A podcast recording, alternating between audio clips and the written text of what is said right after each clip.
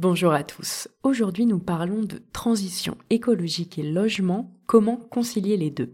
À mes côtés, Roselyne Conan, directrice générale de l'ANIL, l'Agence nationale pour l'information sur le logement.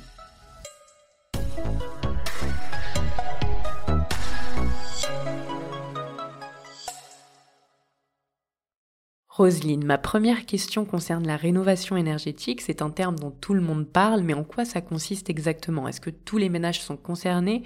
Et avez-vous des exemples concrets?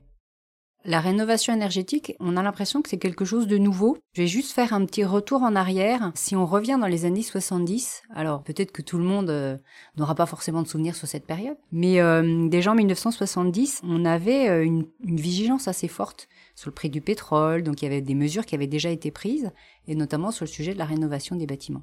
Alors aujourd'hui, et ça fait depuis plusieurs années, que la rénovation énergétique est vraiment au cœur de l'actualité, et qu'est-ce que ça veut dire? Bah, Ça veut dire rénover son logement pour qu'il soit moins énergivore. Donc ça veut dire l'isoler, ça veut dire changer de fenêtre, changer le système de chauffage. Et tout ça, il faut le penser. Et tout ça, il faut se faire accompagner, se faire aider, puisqu'il y a des dispositifs qui permettent d'aider au financement de ces travaux. Donc euh, la rénovation énergétique, c'est tout ça.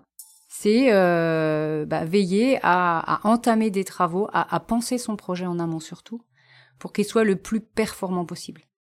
Très clair et un mot sur les enjeux de cette rénovation énergétique, peut-être un chiffre à nous donner qui pourrait nous éclairer? Alors, pour vous donner quelque chose de très global, hein, on a 7 millions de logements qui sont mal isolés. Vous imaginez en France ce que ça représente? Et 14% des Français ont froid dans leur logement.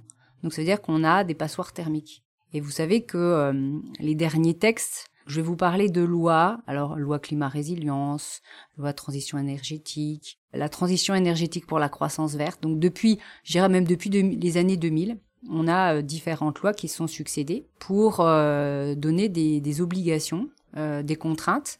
Et donc la dernière notamment, elle vise beaucoup les bailleurs sur la mise en location des logements qui soient décents avec des performances qui sont plus élevées. Et tout l'enjeu va être d'accompagner ces propriétaires bailleurs, mais pas que, les propriétaires occupants aussi peuvent bénéficier euh, d'aide à la rénovation. Les copropriétés, puisqu'on on le sait, la décision, elle n'est pas la même. Quand on a une maison individuelle, on est tout seul à prendre sa décision, à choisir euh, quel type de fenêtre, quel type de chaudière, comment je vais isoler. On n'a pas forcément peut-être des contraintes qui sont liées euh, aux voisins parce qu'on peut dépasser de quelques centimètres sa limite de la maison. Mais par contre, quand on est dans une maison mitoyenne ou lorsqu'on est en copropriété, le, processus de décision, il va relever de l'Assemblée générale, par exemple, et on peut faire des travaux à l'intérieur de son logement si on veut changer sa chaudière au gaz, ça c'est possible. Par contre, si on veut isoler, eh ben, la décision elle appartiendra à l'ensemble de la copropriété, avec tout l'enjeu justement ben, d'embarquer la copropriété et le syndic est un des acteurs qui peut faciliter les choses et accompagner justement ces copropriétés euh, dans les travaux. Et euh, il est évident, donc là on parle, on parle de quelques chiffres, on a, on a vraiment des objectifs hein, jusqu'en 2050. L'Europe aussi nous, nous impose des choses. Les, citoyens s'étaient déjà mobilisés dans le cadre de la Convention citoyenne, qui avait justement euh, déclenché donc aussi un texte qui s'est inspiré euh, largement des, des dispositions qui ont été euh, discutées. Donc aujourd'hui c'est une mobilisation globale à la fois donc sur euh, le parc euh, de logements privés, donc euh, individuels et collectifs, sur le secteur tertiaire, et puis après sur les secteurs, les bâtiments publics, les écoles, mais ça c'est un autre sujet. Très bien, et niveau budget, combien ça coûte? Un budget, imaginons, entre, on va dire, entre 30 et 300 000 euros, mais ça peut aller même bien au-delà. Si on raisonne sur un immeuble en copropriété, que l'isolation des murs, l'isolation des combles, le changement de la chaudière est prévu, Là, il y a un budget. Ce qui est important, c'est chiffrer, se faire accompagner et penser son opération de rénovation en amont. C'est-à-dire ne pas faire coup par coup. Ah ben tiens, je change mes fenêtres, après ah ben j'isole. Il faut, il faut si on le peut. On peut le faire par étapes, mais si on le peut, il faut vraiment penser son projet global pour qu'il puisse être le plus performant possible. Et puis, quelquefois, en finalement, en réalisant plus de travaux en une fois, on a plus d'aide.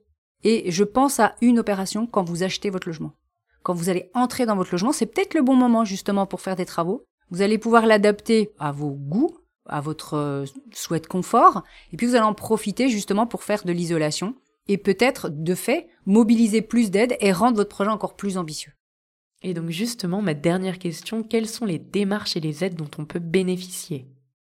Pour rénover ou pour acheter et rénover, quelle que soit votre situation, que vous soyez propriétaire occupant, que vous soyez propriétaire bailleur, que vous soyez usufruitier. Alors peut-être je vous parle chinois, mais vous savez qu'il y a plein de statuts, que vous soyez locataire, où vous pouvez justement euh, bénéficier d'aide pour faire vos travaux. Donc n'hésitez pas surtout à faire appel donc au réseau France Rénov, qui euh, regroupe plus de 1700 conseillers sur le territoire, qui vont vous aider justement dans l'identification du bon projet. Est-ce qu'il faut peut-être euh, prévoir des travaux complémentaires plutôt que simplement changer une chaudière?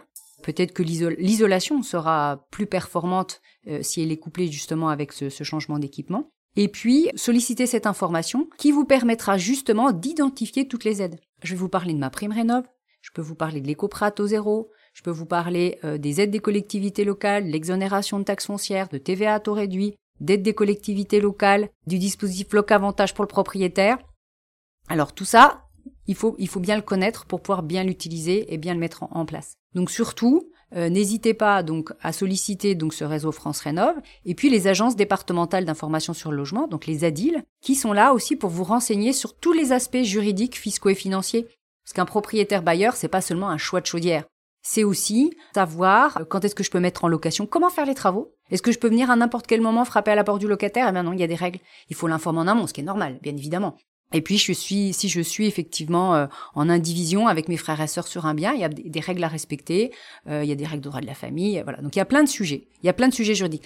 La rénovation, c'est pas qu'un choix de chaudière, c'est pas qu'un choix d'isolant, c'est un choix financier, fiscal et juridique. Surtout, faites-vous accompagner. Merci beaucoup, Roselyne, d'avoir répondu à nos questions.